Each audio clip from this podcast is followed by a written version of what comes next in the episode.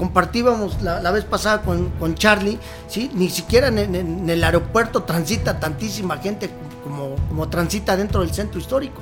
Entonces es donde yo he visto el área de oportunidad dentro del centro histórico, aparte de que me gusta especializarme. Creo que si no alcanzamos a, enfocarnos a una zona, o sea, no podemos abarcar otros lugares.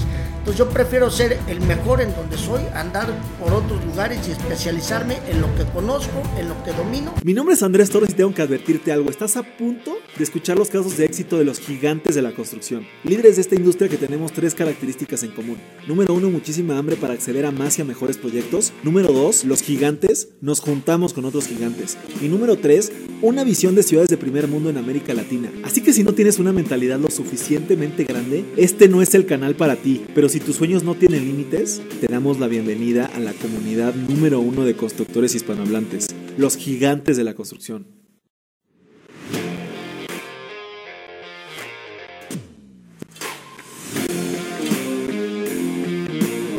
Mis gigantes, bienvenidos a un episodio más de este el podcast más importante de construcción hispanohablante. El día de hoy estamos aquí en las oficinas de Grupo Mejía con dos invitados muy especiales. Espero que nada, mi querido Enrique, pues muchas gracias por recibirnos en tus oficinas y pues bienvenido a este tu podcast. No, al contrario, estimado Andrés, muchas gracias por la invitación y saben que esta es su casa. Muchas gracias, muchas gracias por todo, Enrique, por el recibimiento, por la bebida y todo. Y pues mi querido Carlos del Valle, CEO de Interjet, pues bienvenido y muchas gracias por, tu tiempo y por platicar el día de hoy aquí con, nosotros. Claro, pues primero que nada, muchas gracias por la invitación, que está abierto para todo tu auditorio. Este, muchas gracias por invitarnos y por estar aquí. Enrique, muchas gracias por recibirnos en tus oficinas y pues bienvenidos. Pues primero que nada, sé que ahí traen algunos planes de desarrollar algún, algún proyecto inmobiliario juntos. Y, y Enrique, sé que tú estás muy metido en el tema del centro, entonces platícame un poquito ¿Cómo, cómo está el, el, mercado aquí en el centro? ¿Por qué desarrollar en el centro de la Ciudad de México?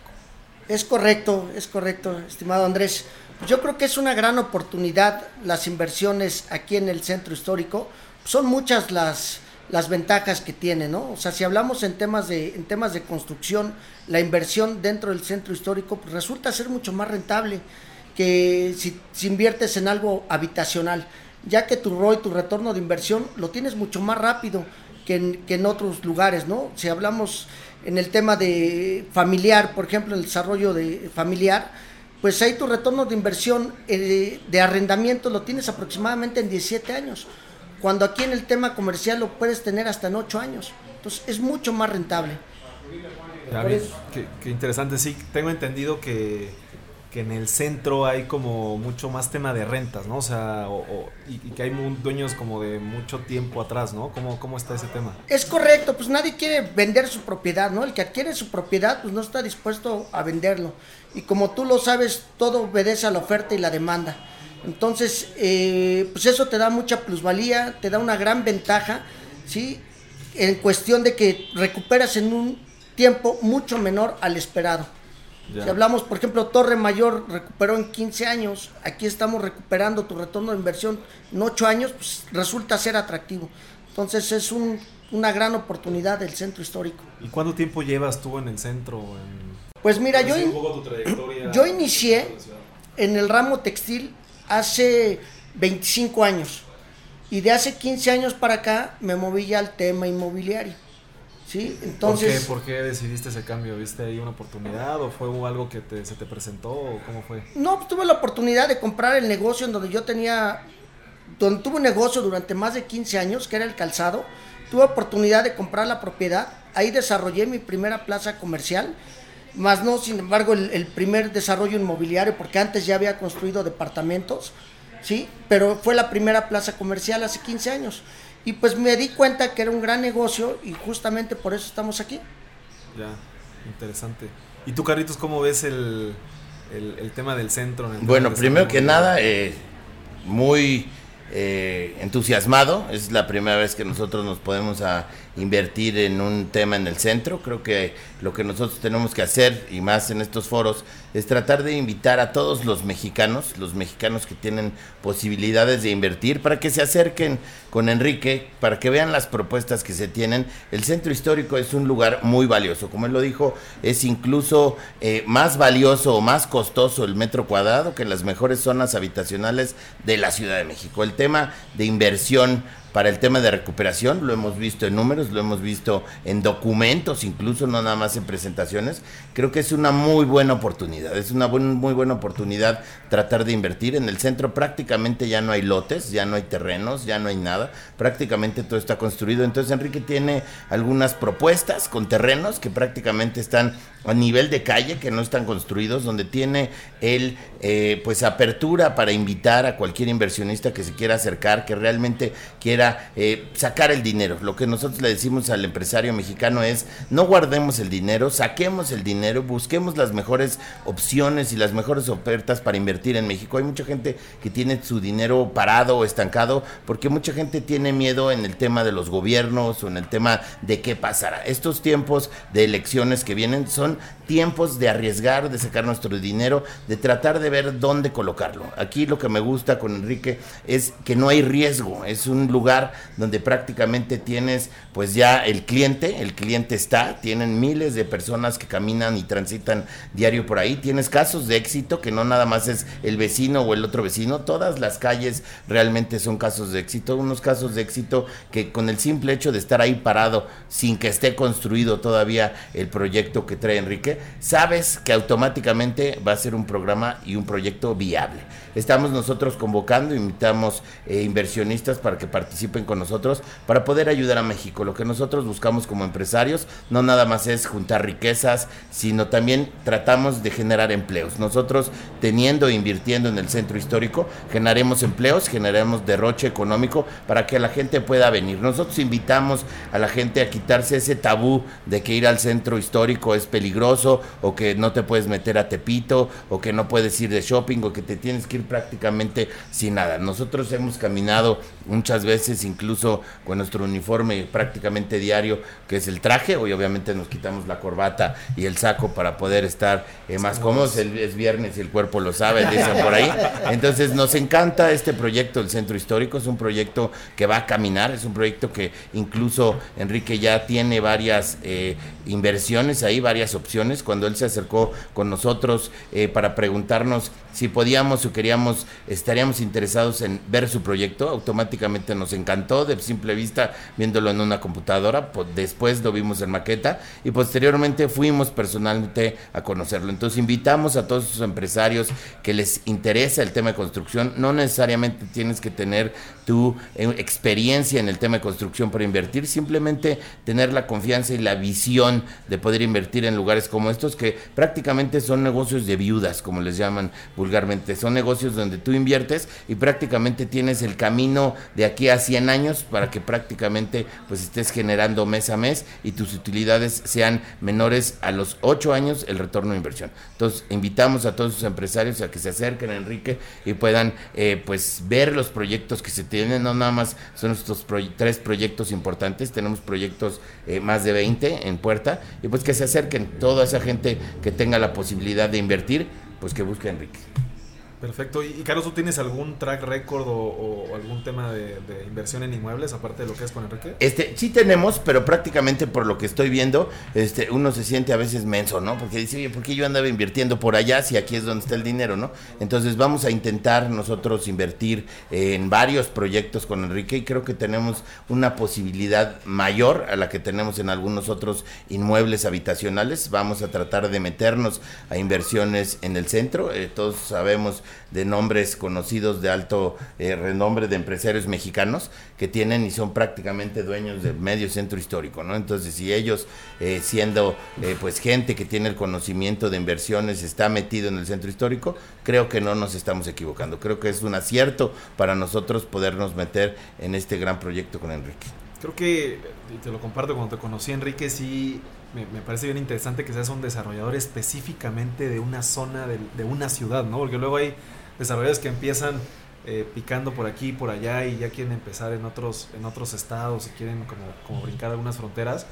Pero a mí me llama la atención que tú seas especializado en esta zona y platícame un poquito qué tipo de proyectos tienes en el centro o qué es lo más, eh, lo más comercial o lo que tiene más potencial en, en, esta zona de la ciudad? Pues mira, realmente como bien comentas tú, es una zona altamente comercial donde ves el dinero volando. ¿sí? Como comentaba Charlie, es una gran oportunidad en el centro histórico. Podemos hablar de que, por ejemplo, la calle de Madero es donde grandes marcas han establecido su bestseller en tiendas. ¿sí? El metro cuadrado resulta ser más caro incluso que Presidente Mazarik. Por ejemplo, ahorita Presidente Mazarik lo vemos ya desolado y abandonado, ¿no? Nada más están abriendo restaurantes y bares porque las tiendas realmente se están yendo, están mirando para, para otro lado. Sin en cambio, en el centro histórico, grandes marcas han establecido ahí. ¿Y por qué? Por el gran flujo de gente. Hablamos de que, por ejemplo, Isabela Católica genera por lo menos 15 mil gentes al día transitando sobre la avenida. Aztecas 90 mil gentes al día. Compartíamos la, vez pasada con, con, Charlie, ¿sí? ni siquiera en, el aeropuerto transita tantísima gente como, como transita dentro del centro histórico. Entonces es donde yo he visto el área de oportunidad dentro del centro histórico, aparte de que me gusta especializarme. Creo que si no alcanzamos a, a, a enfocarnos a una zona, o sea, no podemos abarcar otros lugares. Entonces yo prefiero ser el mejor en donde soy, andar por otros lugares y especializarme en lo que conozco, en lo que domino y por supuesto volvemos a lo mismo del retorno de la inversión. Si lo puedes esperar en ocho años, en tema de arrendamiento y tener una propiedad, como bien comentaba mi estimado Charlie, para toda la vida. ¿sí? Entonces es donde yo veo la, la oportunidad. Tenemos ahorita tres proyectos interesantes. ¿sí? Uno que es en la calle de, de, Costa Rica, 163, 165 y 161, en donde suman por lo menos 600 metros cuadrados y 4.000 metros de construcción que proyectamos un estacionamiento. El segundo proyecto y el más interesante es la calle donde, donde está Charlie, donde estamos negociando ahí con Charlie, ¿sí? donde son 1.500 metros de construcción y 10, perdón, 1.500 metros de terreno y cerca de 10.000 metros de construcción. Entonces sabemos que los chinos están invadiendo México, bueno, México y el mundo. Entonces, ¿qué es lo que hay que hacer ahorita? Pues darle servicio a ellos. Entonces es donde encontramos nosotros el área de oportunidad. Y tenemos el otro de Isabela Católica número 75, en donde son 350 metros de terreno y 1500 metros de construcción. Proyectamos ahí 20 locales comerciales, hotel boutique y terraza restaurante bar. Que entonces es un estacionamiento, la plaza y residencial. No, no, residencial no, es uso mixto. En la parte de abajo son 20 locales comerciales de comida típica mexicana y comida gourmet. Segundo piso, hotel boutique y hasta arriba una terraza restaurante bar. Ok, interesante. ¿Y ese es el tipo de proyectos que tú ves que tiene más potencial en la zona? Pues mira, normalmente en el centro histórico cada calle se especializa, se especializa en cierto producto. Entonces, ¿qué es lo que hacemos nosotros? No tratamos de encontrar el hilo negro. ¿sí? Simple y sencillamente hacemos lo que la calle demanda. Ejemplo, Isabela Católica, tú vas a encontrar ahí hoteles, restaurantes, hostales y artesanías. Y es lo mismo que ponemos. Si tú vas a la calle de Azteca, vas a encontrar inundado de mercancías importadas de los chinos. Es lo que ponemos. En la calle de Costa Rica, tú ves la calle, cantidad de coches estacionándose sobre la calle. Entonces lo que demanda ahí es un estacionamiento. Entonces cada uno de nuestros proyectos lo hacemos acorde a la calle y lo que demanda la misma zona. Qué interesante, o sea, ya no tienes que, que, quebrarte la cabeza en un estudio de mercado o nada de esto, ya sabes que en el centro esto es lo que funciona y ahí lo pones. Ahí, Carlos, ¿tú, ¿tú qué conoces del centro? ¿Tú qué Mira, aquí lo, lo más interesante, ahora que hicimos el recorrido, que yo le dije a nuestro amigo Enrique, recorrimos plaza por plaza para ver cómo era el tema. Nuestro tema es obviamente inmobiliario, es obviamente nosotros rentar los locales. Lo que buscamos es crear algo innovador, algo que no existe en el centro histórico. Todo el centro histórico, como bien lo dice Enrique, es por calles. Lo que nosotros vamos a hacer en los proyectos que se tiene es hacerlo por pisos. El piso uno va a ser mochilas, el piso dos zapatos, el piso y así vamos a ir teniendo la variedad de productos en un mismo establecimiento, pero en 8 o 12 calles. Entonces lo que vamos a hacer es para que no camines a, de Madero a la otra calle, lo vamos a poner todo en un mismo complejo, en todo en un mismo edificio, va a ser por pisos y prácticamente en vez de que tengas que caminar dos o tres cuadras para tener un producto o algo, vas a tener que subir un piso. Tenemos una muy buena proyección en el tema de los edificios que nosotros estamos metiendo ahí. Lástima que alguien nos ganó el nombre, ya le pusieron Plaza Charlie a la de al lado. Entonces le digo, oye, eso no se debe de pasar. Pero tenemos muy buenos nombres. Tenemos un nombre que obviamente representa nuestro México, que obviamente es Aztecas, que es eh, un nombre esencial y de historia para nosotros los mexicanos. Creo que lo que nosotros tratamos de siempre poner en alto es el nombre de México, tratar de nosotros ayudar a todos esos compañeros que no tienen empleo para que puedan salir adelante y también ayudar a toda esa gente luchona que tiene empleo, que tiene posibilidades o tiene ganas de invertir, a que se acerque con nosotros. Hay muy buenas posibilidades de agarrar buenos locales desde ahorita, ir apartando tus lugares, tus locales. Sabemos que el centro histórico prácticamente está saturado, está tan saturado que ya no caben, incluso los locales y los comerciantes, todos lo sabemos, están en las calles, incluso eh, invadiendo algunos eh, lugares donde transitan los autos, porque realmente ya no caben. Entonces, lo que nosotros intentamos es ayudar también al gobierno de la Ciudad de México a poner estos establecimientos para que esa gente la invitemos a meterse con nosotros, a tratar de desinvadir las calles para que la gente pueda entrar a un establecimiento 60 seguros, son establecimientos donde se tendrá seguridad para que la gente pueda comprar a gusto y pueda saber que cuando compra ahora sí que sus productos pueda llevárselos con tranquilidad a casa. El tema de la seguridad creo que es muy importante para todos los mexicanos en el centro histórico eh, sabemos que se, hay grandes leyendas urbanas del tema de, eh, pues de la inseguridad. Nosotros hemos transitado y caminado por ahí, nosotros dos solos, infinidad de veces. Este, creo que la gente, pues incluso, bueno, a él lo conocen más que a mí, lo saluda a todo el mundo ahí en las calles. Entonces, tratemos de unirnos como mexicanos para poder hacer crecer este centro histórico. Como siempre le digo, hablemos bien de nuestro México. Si hablamos bien de nuestro México, vamos a poder hacer que México crezca. Si nosotros nos ponemos a hablar mal de nuestro México en nuestras redes sociales y todo, nos estamos dando un balazo en el pie, nos estamos perjudicando. Tratemos nosotros de publicar, la gente que tiene posibilidades de tener acceso a las redes sociales, tratemos nosotros de publicar realmente lo que es las cosas buenas de México, no las cosas negativas, tratemos de dejar de quejarnos, siempre estar eh, sonrientes y tratando de atraer esa inversión que nosotros necesitamos, esa clientela que nosotros necesitamos, porque al final es la gente que nos compra. Y la gente que nos compra es de la gente que nosotros vivimos. Y si nosotros vivimos bien, generamos empleos. Y si generamos empleos, el índice, el índice delictivo y la seguridad en México mejora. Me encanta, me encanta. Y, y, en este aspecto, ¿por qué crees que a veces inclusive el mexicano tiene este desapego? No, no sé, al menos yo no me siento tan apegado al centro de la Ciudad de México, como que cuando vas de turista, normalmente vas a los centros de las ciudades. ¿Por qué en México no sé si hay ese, o no sé si es porque así es mi caso y de mucho de mi círculo social, pero hay un desapego. Creo que el tema del desapego es la falta de conocimiento. Yo siempre lo he dicho, el miedo del tema de a veces nivel socioeconómico de la gente. Hay algunas colonias o zonas en México donde el centro lo ven un poquito lejano por el tema de la inseguridad. Cuando la gente transita y camina por las calles del centro histórico y ve que es seguro y ves los precios a lo que tú puedes comprar los productos, te espantas. La gente que llevo yo siempre por primera vez al centro a hacer recorridos, a que conozca el centro histórico, aparte de salir lleno de shopping, porque hay veces que hay calles que nosotros lo decimos, son calles que es el shopping innecesario, porque es shopping que realmente no necesitas, pues son chucherías tan padres que no sé por qué tu mente piensa que las necesitas y terminas con el cable de teléfono de 12 metros y terminas con el zapato morado y terminas con una variedad de cosas. Y creo que la gente que hemos llevado se ha eh, distinguido por volver a regresar, por saber que no es un lugar inseguro, por saber que lo que tú gastas o lo que tú compras incluso en insumos para las propias casas, pues es más barato, incluso hay veces que es casi el 50 o 70% más barato. Entonces invitamos a que la gente eh, vaya y conozca nuestro centro histórico, es un lugar donde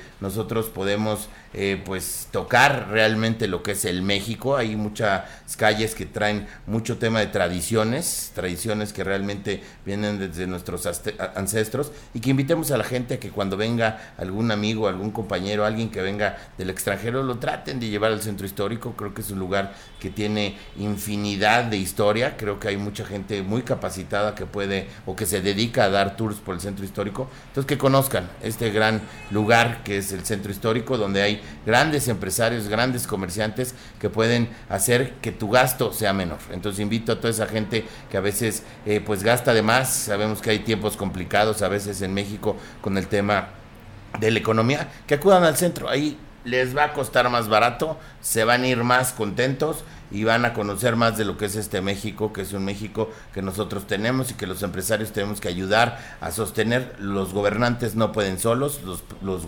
gobernantes también necesitan apoyo de los empresarios. Los empresarios lo que buscamos es tener un México mejor y apoyar a todos esos gobernantes para que puedan eh, pues atraer turismo, que es lo que a nosotros nos beneficia.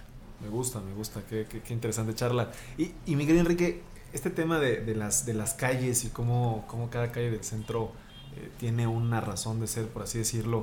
Eh, ¿cómo, ¿Cómo te diferencias en la misma calle de tu competencia? ¿no? O sea, si todos en la misma calle están viendo lo mismo, ya decía Carlos algo de los pisos, pero ¿cómo, cómo, cómo diferencias tú el proyecto eh, con este tema a lo mejor de los usos mixtos? No sé qué tanto se está dando ya en el centro eso. Pues mira, fíjate que si hablamos de, por ejemplo, China, Shanghái, se están dando mucho los, los desarrollos verticales como decía Charlie, fue donde vimos la oportunidad de meter una plaza comercial integrada en donde tengamos todos los productos y la gente no tenga que caminar de, de, una distancia a otra y moverse entre las calles y que se sienta seguro dentro del mismo lugar sin caminar y poder encontrar todos sus artículos dentro de un mismo lugar. Y, y, eso va a cambiar un poco entonces como la dinámica del centro de la ciudad. Es correcto, como te comentaba, ya no hay espacios, bien comentaba Charlie, ya no hay lugares donde establecerse, ¿sí? ayudamos al mismo centro histórico, que sea un centro histórico limpio, que sea un centro histórico en donde la gente esté eh, trabajando de una manera formal y esté integrada dentro de un mismo núcleo en donde haya diferentes productos. Esa es la idea y eso es lo que buscamos actualmente. Se, está moviendo, o sea, ya no hay para dónde irse. El centro histórico es, único, es, solo hay uno, entonces no, tienen para dónde irse. Y actualmente están funcionando las plazas verticales. ¿sí? Vemos plazas de 15 niveles, vemos plazas de 10 niveles y están funcionando ahorita los desarrollos verticales. Cuando Anteriormente eran solamente eh, desarrollos horizontales, ¿sí? Ahorita se está moviendo el mercado. Ya, me gusta. Y, en ese tema que comentabas de la informalidad, eh, ¿cómo, ¿cómo, ayudarían o cómo ayudan este tipo de proyectos a, fomentar pues, la formalidad? Existe una gran aportación, creo, creo que la que estamos haciendo, porque al final del día es, eso, ¿no? Aportar algo a la sociedad. Visualizamos un centro histórico limpio, visualizamos un, centro histórico organizado y es lo que buscamos, con seguridad. Y ustedes estos proyectos construyen y después ustedes mismos los operan y los administran. O sea, es un tema patrimonial en el que tú te quedas con el proyecto y tú te haces responsable de que no, no se deteriore y que el centro se vea bien siempre. Es correcto, le vamos dando mantenimiento y la idea es que sean inversiones patrimoniales.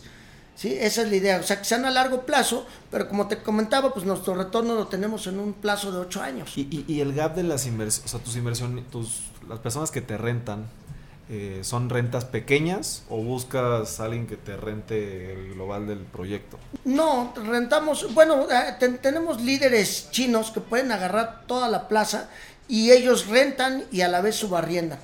Pero la idea es que, se diversifique en pequeños espacios. Ahí un localito de 20 metros lo puedes rentar en 40, 50 mil pesos.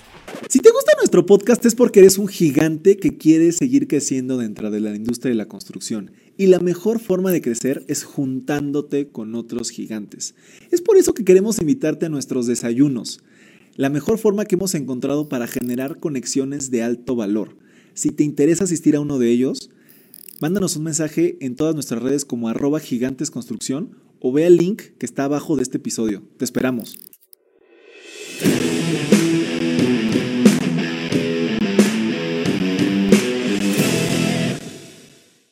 Me gusta, me gusta. ¿Cómo ves el tema de la inversión china en, México? Bueno, el tema es imparable. Creo que los productos chinos eh, pues traen un tema de costo a veces mucho menor. El tema de las plazas comerciales de los chinos prácticamente tienen varias cuadras eh, totalmente de esos productos. Son productos que pues siempre yo le digo a la gente tratemos de comprar siempre todo bajo la legalidad, nada que venga pirata ni nada este, los chinos están abarcando una gran eh, manzana realmente en, en, el centro histórico. Obviamente yo siempre, siempre estoy y estaré a favor de que la gente compre productos mexicanos, pero sí sabemos que hay productos eh, chinos que a veces son... Pues, los tienes que comprar, ¿no? O sea, hay cosas, unas chacharitas que te van desde 15, 20 pesos que realmente... Perdón que te interrumpa, Carlos, pero fíjate que hay este, como este tabú, ¿no? De que el producto chino es, es de mala calidad. Este, dura menos. Está cambiando, ¿no? Pero este también está cambiando y están mejorando sus productos, ¿o me equivoco? Están mejorando sus productos, obviamente hay diversos mercados, obviamente es el mercado chino que ya es un poquito más elevado, que ya los productos están durando un poco más, y pues está el mercado chino desde juguetes que compras el carrito, te dura un día y ya se le salió la llanta, ¿no? Obviamente ahí es un tema de calidad, es un tema que pues el comprador final, que somos nosotros los ciudadanos mexicanos, pues tenemos que decidir qué es lo que buscamos. El tema de chinos están abarcando incluso varias plazas comerciales o varios locales de allá del centro histórico tienen ya nombres chinos que realmente este, son los dueños. Incluso tú te metes a las plazas comerciales y los dueños o las personas que atienden los eh, locales son totalmente chinos, o sea, son personas que vienen de allá, que vienen a traer sus productos. Nosotros no estamos en contra, nosotros lo que queremos es fomentar el empleo y fomentar que pues el centro histórico se limpie y crezca. Entonces, el tema de los productos chinos, así como hay chinos, vienen libaneses, vienen de telas, vienen prácticamente árabes, viene gente de todo el mundo a traer sus productos. Todos los productos o todo lo que tú necesites está en el centro histórico. La gente que tiene empresas grandes o que tiene comercios siempre viene y se surte del centro histórico por el nivel de tema de precios. Hay lugares en el centro histórico donde no puedes comprar el menudeo, eh, hay calles donde incluso te pueden gustar unos zapatos y no los puedes comprar. Tienes que comprar un mínimo de 20 a 50 pares de zapatos para poder tú llevarte esas, eh, esos pares. Entonces creo que está bien porque están fomentando que la gente venga, compre y haga sus negocios, haga sus pequeños negocios, haga sus pequeñas empresas y que vaya a sus comunidades, a sus municipios con la gente que realmente los necesita y lleve todos esos productos que la gente ocupa a sus comunidades. Hay comunidades que no tienen posibilidades de pagar cierto tipo de zapatos y la gente que viene se surte aquí y se los vende allá, hace que esa posibilidad o ese puente entre el centro histórico y las comunidades o municipios funcione. Entonces creo que es un tema fundamental para el tema de la vestimenta también del mexicano. Entonces pues debemos dar las gracias a todos los que aportan ese granito de arena a nuestro México para que todas esas comunidades puedan tener vestido y pueda llegar todos estos productos hacia ellos. Me gusta, me gusta Carlos, sí. Y quisiera aprovechar y cambiando un poquito el tema del tema inmobiliario. Bueno, sí, sigue siendo algo el tema inmobiliario, pero cambiando un tema del centro histórico y aprovechando que estás aquí, que cuando me dijo Enrique, pues no, no quisiera desaprovechar la oportunidad. Fíjate que mi familia ha estado muy involucrada en el tema aeroportuario desde, desde el 94. Nosotros somos contratistas de obra y, hemos estado en muchos aeropuertos del país. Ahorita estamos trabajando en Tijuana, Mexicali y Guadalajara con el Grupo Aeropuerto del Pacífico en, algunos proyectos con, con, ellos, con GAP.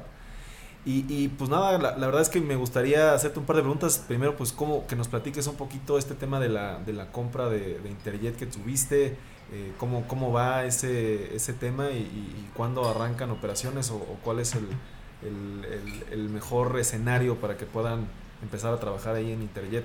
Claro. Bueno, eh, primero que nada eh, me presento.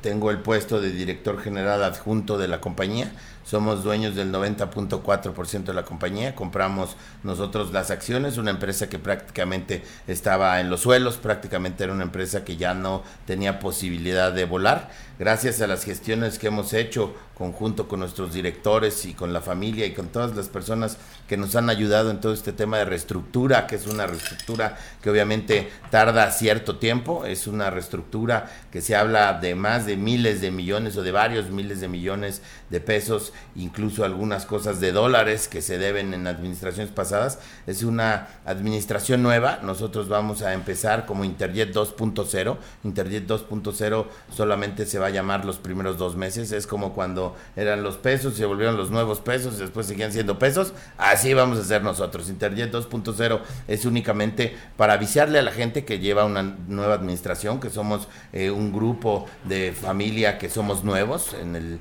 en el tema. No venimos nosotros de administraciones pasadas, ni nosotros fuimos los culpables del tema de la quiebra o de todo ese saqueo que se hizo en Interjet en administraciones pasadas, todo ese dinero que desapareció, incluso de impuestos retenidos, todo eso malos manejos que se tuvieron. Nosotros somos nuevos, venimos nosotros a arreglar el asunto. Gracias a lo que estamos nosotros haciendo, vamos a poder salvar a todos esos empleados que nosotros tenemos, todos esos compañeros que nosotros les llamamos la familia Interjet, que realmente están muy contentos, están muy contentos de ver avances, de ver todo lo que estamos haciendo. Incluso a partir del primero de junio, de julio, perdón, este, pudimos nosotros tener acceso al aeropuerto de internacional de la Ciudad de México, a nuestro corporativo, que es el corporativo, que es la casa de toda la familia Interjet. Tuvimos acceso, tuvimos eh, totalmente todo eh, conforme la ley, sin romper ningún tema ante la huelga, para que nosotros pudiéramos ingresar a las eh, instalaciones.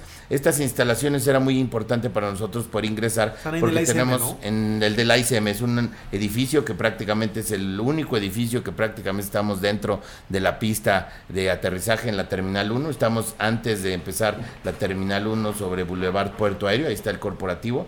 Ese corporativo era muy importante para nosotros tener acceso porque tenía mucha documentación, documentación que incluso eh, teníamos eh, documentación personal de sobrecargos o de eh, pilotos o de gente que trabajaba en la compañía, que era documentación que estaba atorada por el tema de la huelga, que no podíamos pasar.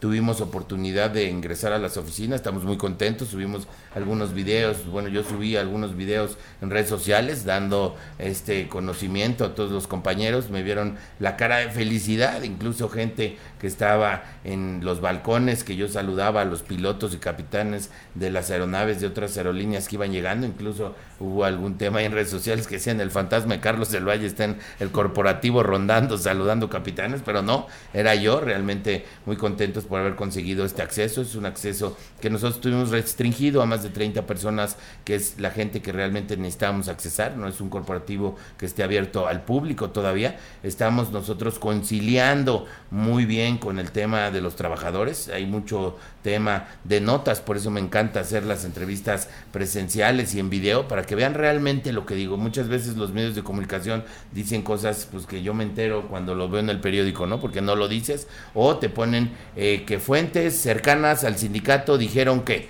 Entonces yo digo, no digan fuentes cercanas, digan el nombre, el puesto, el cargo, o si el líder sindical realmente fue el que dijo las cosas. Eh, muchas veces nos echan, como quien dice, andar al de al lado por un comentario, por un encabezado que nosotros no dijimos. Entonces por eso todas las entrevistas trato de que sean grabadas o que sean eh, pues prácticamente así como las haces tú, grandes liderazgos como tú en el tema del periodismo, de información a la gente y que podemos nosotros transmitir lo que es la verdad de lo que está pasando, la verdad de lo que estamos haciendo y creo que la gente lo ha visto con hechos. La gente está muy contenta de ver realmente lo que se avanza, no nada más ver todo lo que se dice que si se perdió un amparo y entonces tengo 400 llamadas que perdimos un amparo y todo. Es un juicio, en los juicios se van a ganar y perder amparos, se van a ganar o perder batallas, pero al final la guerra no es ni siquiera con nosotros mismos, es una guerra que nosotros estamos eh, ni siquiera luchando contra ella, es una guerra que ya se sanó, es una guerra que terminó, es una conciliación que nosotros debemos de tener con todos esos compañeros, con el gobierno, con todos esos pasajeros que se quedaron incluso con boletos que pagaron y en administraciones pasadas pues no volaron o no pudieron volar todo eso es lo que nosotros venimos a resolver. Todos esos eh, proveedores que se les quedó a deber dinero, toda esa deuda que tenía Interjet es a lo que nosotros venimos a sanear. Prácticamente estoy como encargado de la reestructura o de que la empresa vuelva a volar junto con todo mi equipo de expertos, juntando a nuestro director general Federico Bertrán, que es una persona con 52 años de experiencia en el tema aeronáutico. Su último cargo fue ser director del aeropuerto Toluca. Él manejó la flota más grande de México, la flota aérea más grande que fue de 180 aeronaves, que fue la flota aérea de eh, la Fuerza Aérea Mexicana. Él tuvo el cargo y el honor de poder él manejar todo este proyecto. Entonces son personas que nos acompañan con toda la experiencia del mundo para poder levantar este vuelo, personas que confían en que se puede volar, personas que si no tuvieran el conocimiento de que lo que estamos haciendo no está bien o estuviéramos equivocados, no estarían con nosotros. Ya hubieran corrido como hemos tenido varios desertores, que son gente pues que no ha tenido el coraje de poder aguantar toda esta presión, todos estos eh, pies y baches que hemos tenido, porque obviamente durante este más de un año de reestructura hemos tenido tropiezos, hemos tenido gente que nos ha metido el pie, incluso hemos tenido pues malos comentarios, ¿no? Dentro de prensa o de gente, este, gente que eh, pues trata de que nosotros no volvemos, entendamos que son empresas con valores superiores, que obviamente nosotros volviendo a volar eh, con como ellos nos llaman la competencia, porque así nos llaman ellos, este, pues prácticamente lo ve negativo. Nosotros, si dividimos el mercado, para decírtelo como manzanita, 25% Interjet, 25 Aeroméxico, 25 Volaris, 25 Viva, que prácticamente eso es lo que se mueve, porque hay otras aerolíneas como Aeromar, como TAR, como Galavia, pero prácticamente están muy pequeños por el tema de la cantidad de aviones que tienen y nosotros estamos muy contentos porque podemos regresar, pero algunas otras compañías no están contentos porque hoy saliendo Interjet con el 25% tienen 33, 33 33 y 33. Si nosotros volvemos a volar, regresaríamos al 25, 25, 25, 25, por decir un número cerrado. Y pues obviamente ese 8% para cada aerolínea, pues equivale a miles de millones de pesos. Entonces hay muchas compañías que quieren que nosotros no volemos. Algunos de ellos dicen que somos la competencia, yo no los veo como competencia, yo siempre les digo, somos cuatro, agarrémonos de las manos y pongamos nosotros precios competitivos, tratemos de nosotros entender que no somos competencia, no somos una aerolínea que está en contra de la de al lado, sino que somos cuatro personas que estamos a cargo de poder traer inversión a México, de poder traer turismo y de poder hacer que la gente venga a gastar en nuestro México. Tenemos que entender eso entre aerolíneas, que no somos competencia, somos los encargados de mover el transporte de turismo y de economía a México. Entonces, cuando nosotros entendamos esto, creo que vamos a llegar con un buen camino. El camino que nosotros estamos llevando es tratar de ayudar a tener esta gran economía que México necesita, poder dar este empleo a la gente que realmente lo necesita. Sabemos que cuando nosotros llegamos a la compañía había aviadores, aviadores que los de los que no vuelan, aviadores de los que no necesitamos. Al final, eh, al principio se hablaba de 5.600 compañeros, al final nosotros encontramos únicamente 4.114 que realmente estaban activos. De ahí obviamente hay una depuración mayor de gente que sí estaba en nómina, que sí existía, que sí estaba ahí, pero pues que tenía también un doble empleo. Entonces nosotros haciendo los ajustes ya estamos prácticamente llegando al término de este proceso, ya estamos viendo la luz al final del túnel y estamos muy contentos por ese tema. Qué bueno, qué bueno, qué interesante, Carlos. Y, la última pregunta del tema, ¿Interjet va a volar en el AIFA? Mira, Interjet va a volar en el AIFA. Tenemos un gran interés nosotros en volar en el aeropuerto de Santa Lucía. Sabemos que es un aeropuerto que está incluso politizado, porque así es el tema, está politizado. Hay gente que no está de acuerdo con el gobierno, que prácticamente es de un color o otro color partidista. Y yo les digo a toda esa gente, conozcan el aeropuerto, antes de hablar, conozcan el aeropuerto. El aeropuerto es un aeropuerto nuevo, prácticamente huela nuevo. Es un aeropuerto donde Interjet, que sabe dentro del consenso que ha hecho, que dice la gente que está muy lejos, que prácticamente haces lo mismo al aeropuerto de Toluca o al aeropuerto de la Ciudad de México, es el mismo tiempo. La gente se llega a quejar de que hay eh, que pagar una caseta y de que no hay vías de acceso y de que tal. Yo les digo, conozcan el aeropuerto. La mayoría de la gente que se queja del aeropuerto es gente que no lo conoce, porque cuando la gente lo conoce, no tengo una persona que haya dicho que el aeropuerto está mal. Si dicen que el aeropuerto está pues vacío, pues sí tengan que tener un aeropuerto que está recientemente inaugurado, es un aeropuerto que están las aerolíneas comprando más aeronaves, porque no vas a quitar aeronaves de un lado para llevártelas a otro, estás tú adquiriendo nuevas aeronaves para poder eh, volar. Es un aeropuerto que nosotros le vemos toda la viabilidad. Eh, total para el tema del aterrizaje. El aeropuerto Toluca y el aeropuerto Santa Lucía son aeropuertos con temas complicados por el tema de la neblina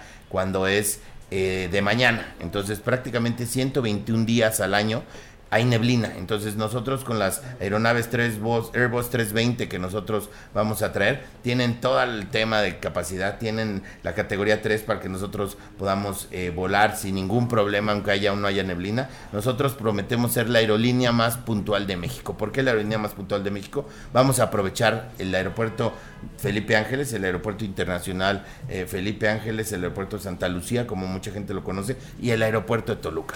¿Por qué? Porque en esos lugares nosotros nosotros podemos aprovechar para poder volar sin saturación. Nosotros te vamos a prometer que si te decimos que salimos a las 7, te llevamos a las 7. El aeropuerto de la Ciudad de México tiene una gran problemática. Si tú no sales 6, 7, 8 o 9 de la mañana, tu vuelo prácticamente tienes un 60% de que va a ser atrasado. Entonces todos los demás se retrasan, la gente no llega a los vuelos, la gente tal. that Entonces yo me voy a comprometer a que allá no va a haber atrasos, porque si no hay nadie o no tienes una saturación de 15 aviones adelante, pues no vas a poder llegar tarde. Entonces el aeropuerto de Santa Lucía tiene una capacidad como el aeropuerto de Cancún para poder tener aterrizajes y despegues simultáneos en las pistas que tienen.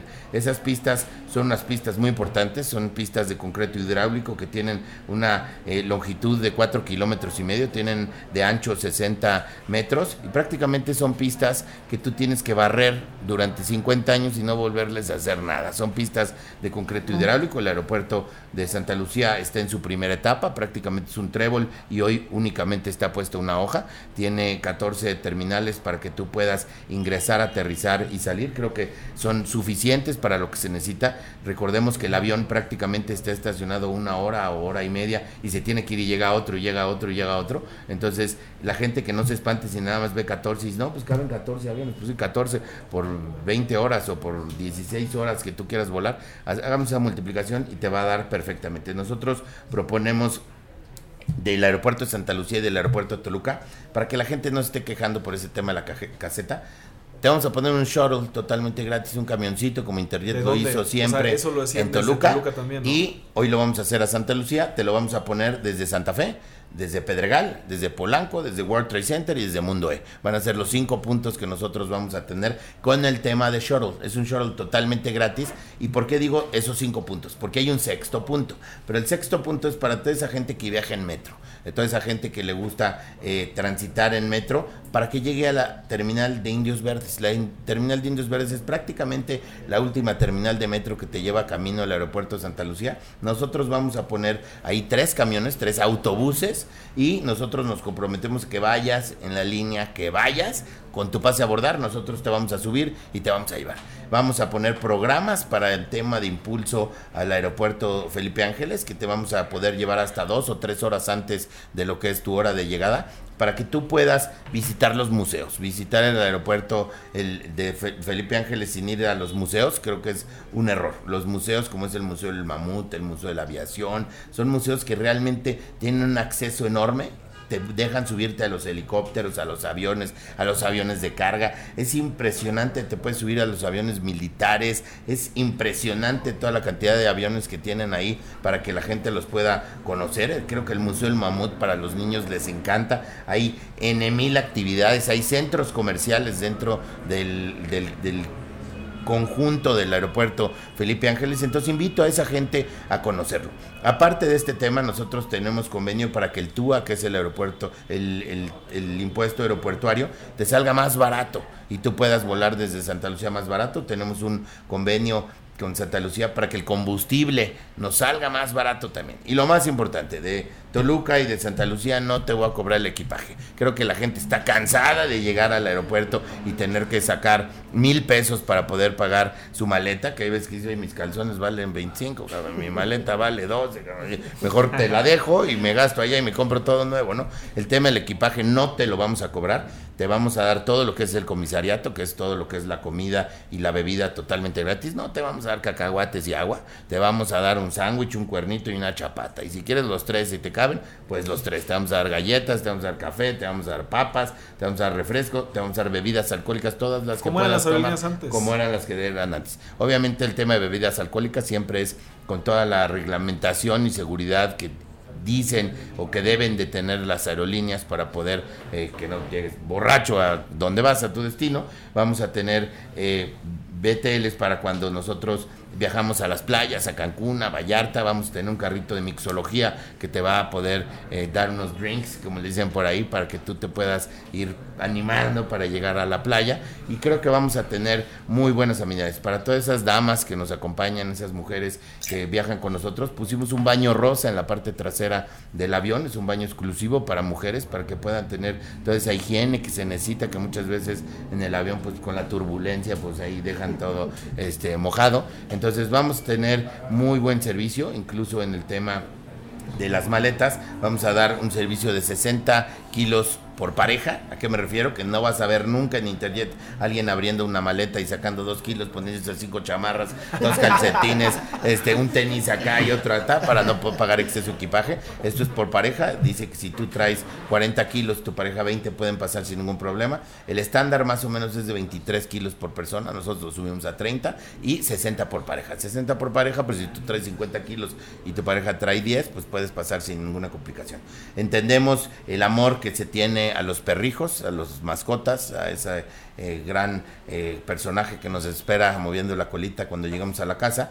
Ellos son bienvenidos a nuestra aerolínea, es una aerolínea pet friendly. La gente que juega golf, incluso tenemos ya pláticas con la PGA y la LPGA de damas para poder nosotros ser la aerolínea que pueda volar a todo este eh, grupo de golfistas a nivel nacional o a nivel mundial que quieran venir a México para que puedan. Tenemos convenios también y pláticas con Cozumel, con el tema de Ironman, para que puedan viajar con su tabla de surf, con su bicicleta y puedas tú viajar en internet y saber que vas cómodo. Gente como tú que mide arriba de 1,70, los espacios entre asientos son de 83 centímetros. Creo que cabes perfecto, ya no más buscar salidas de emergencia o el asiento hasta adelante o algo para ir cómodo. Tú vas a ir cómodo, vayas en el asiento que vayas. Creo que es un tema muy importante y que a la gente lo tiene muy cómodo poder estar allá. Y lo más importante, vamos nosotros a nivelar ya el precio de las aerolíneas, que hoy es un precio alto. Realmente hoy viajar en avión se volvió nuevamente muy caro, porque las aerolíneas,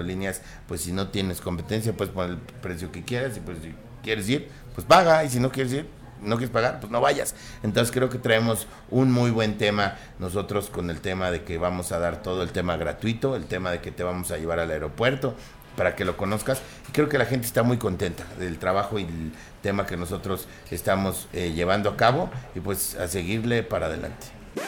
¿Quieres ser parte de los gigantes y participar en un episodio del podcast? Te invito a unirte al Club de Gigantes, la red de negocios más innovadora de la industria de la construcción, donde tendremos sesiones privadas con líderes de la industria y buscaremos asociarnos entre los miembros de la comunidad para acceder a más y a mejores proyectos. Te dejo la información completa en la descripción de este episodio o ve a nuestro perfil de Instagram y encuentra más información por allá. Oye, qué, buenas iniciativas, Carlos. Te, felicito y pues te deseamos todo el éxito del mundo en, en la reactivación de Interjet. Y, bueno, ya para, regresar al tema e ir un poco, un poco cerrando, pues que nos platique rápido, Enrique, el futuro un poco de la compañía, qué estás pensando, cuáles son los, los proyectos venideros que, tienen en puerta o, a largo plazo, ¿qué, estás pensando? Claro, pues mira, eh, a corto plazo tenemos tres proyectos importantes en donde, está invitado Charlie. Uno es Isabela Católica, ¿sí? donde mide 350 metros de, construcción, 1500 metros de, terreno. En planta baja tenemos proyectado 20 locales comerciales, restaurantes de comida gourmet y comida típica mexicana. ¿sí? En la parte de arriba tenemos proyectado un hotel boutique y hasta arriba una terraza restaurante bar. El segundo proyecto sería el de Aztecas 23, en donde tenemos proyectados 120 eh, locales, 240 bodegas, son 1.450 metros de terreno, son 10.000 metros de construcción. Y el tercer proyecto, ¿sí? que es de 600 eh, metros cuadrados de terreno y 4.000 metros de construcción, que es un estacionamiento. Creo que estamos poniendo lo que, lo que demanda la, la gente, como te comentaba, en cada una de las calles, y los proyectos verticales, que ahorita son un auge dentro del centro histórico. Perfecto, pues muchísimas gracias. Creo que creo que está muy interesante y pues invitamos ahí a, la gente que los que, les haya interesado a eh, lo que platicamos el día de hoy, que los vaya a buscar, dónde los pueden contactar, Enrique, o si a alguien le interesan tus proyectos, dónde te puede buscar, no sé, en redes o una página, un correo, no sé. Sí, claro. Eh, mis redes sociales es Henry Meji, ¿sí? Eh, en todas las redes sociales.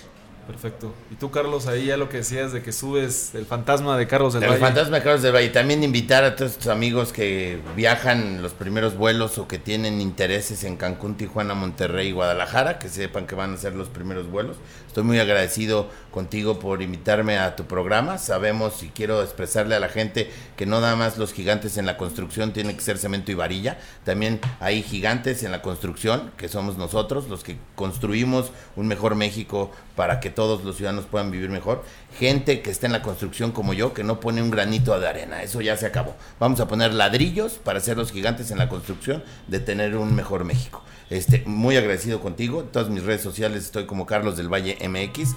En mi fanpage en Facebook estoy como Carlos del Valle nada más. Y en Twitter estoy como Charlie del Valle. Entonces me pueden buscar en TikTok, en todas las redes, Instagram, todo como Carlos del Valle MX. Y muy contentos, prácticamente todo el mundo le contestamos. Al que hasta el que te mienta tu mamá, yo le recuerdo también la suya. Entonces a todos les contesto. Siempre estamos pendientes de las redes. A veces nos tardamos un poquito por la saturación de gente que nos escribe, pero que sepan que siempre estoy a la orden y siempre voy a estar conectados por medio de mi teléfono, escuchándolos, sabiendo sus inquietudes y lo que necesiten o lo que pueda estar en mis manos, yo poderles ayudar. Si en mis manos está ponerlos o ponerlos en el camino para guiarlos en algo que puedan hacer, que cuenten con todo mi apoyo independientemente si sea de Interjet o no. Somos personas que nos dedicamos a todos los días darle la mano o ayudar a alguien para podernos ir tranquilos a la cama, dar gracias a Dios en las noches por este día y poder darnos la oportunidad de poder ayudar a alguien y al otro día dar gracias a Dios por podernos despertar, porque nadie tiene la vida comprada, entonces tratemos de ayudar siempre al prójimo para que cuando nos vayamos de esta vida, que todos nos vamos a ir, nos vayamos por lo menos con algo que realmente hicimos de corazón, porque todo lo que nosotros hacemos en tema económico, al final se lo están peleando y se va a chingar alguien más, ¿no? Entonces vamos nosotros a hacer eh, este México, un México que realmente nos convenga a todos y aprovechemos, demos gracias a Dios por darnos la vida cada día y yo doy gracias a Dios porque nos hayas invitado a tu entrevista y que estemos aquí como gigantes de la construcción contigo y que me hayan invitado a este gran programa que yo era fan desde hace mucho tiempo y muchas gracias por la invitación. Pues mira, qué, qué, qué gusto que hayas escuchado el podcast, mi querido Carlos. Y, y me encantó la frase, ¿no? De ya no poner granitos de arena, sino poner ladrillos. Ladrillos. Está, está, está, está muy buena. Y bueno, siempre termino todos los episodios diciendo que ya lo eran. Enrique y Carlos, unos gigantes, pero hoy los queremos nombrar unos gigantes de la construcción. Muchas gracias por su tiempo. Y pues este siempre es su, su podcast. Muchas gracias. Muchas gracias, Muchas gracias a ustedes, gracias auditorio. Pues muchas gracias a todos los que nos Gracias. escuchen. Nos Gracias. vemos próximamente con una entrevista nueva. Gracias. Gracias.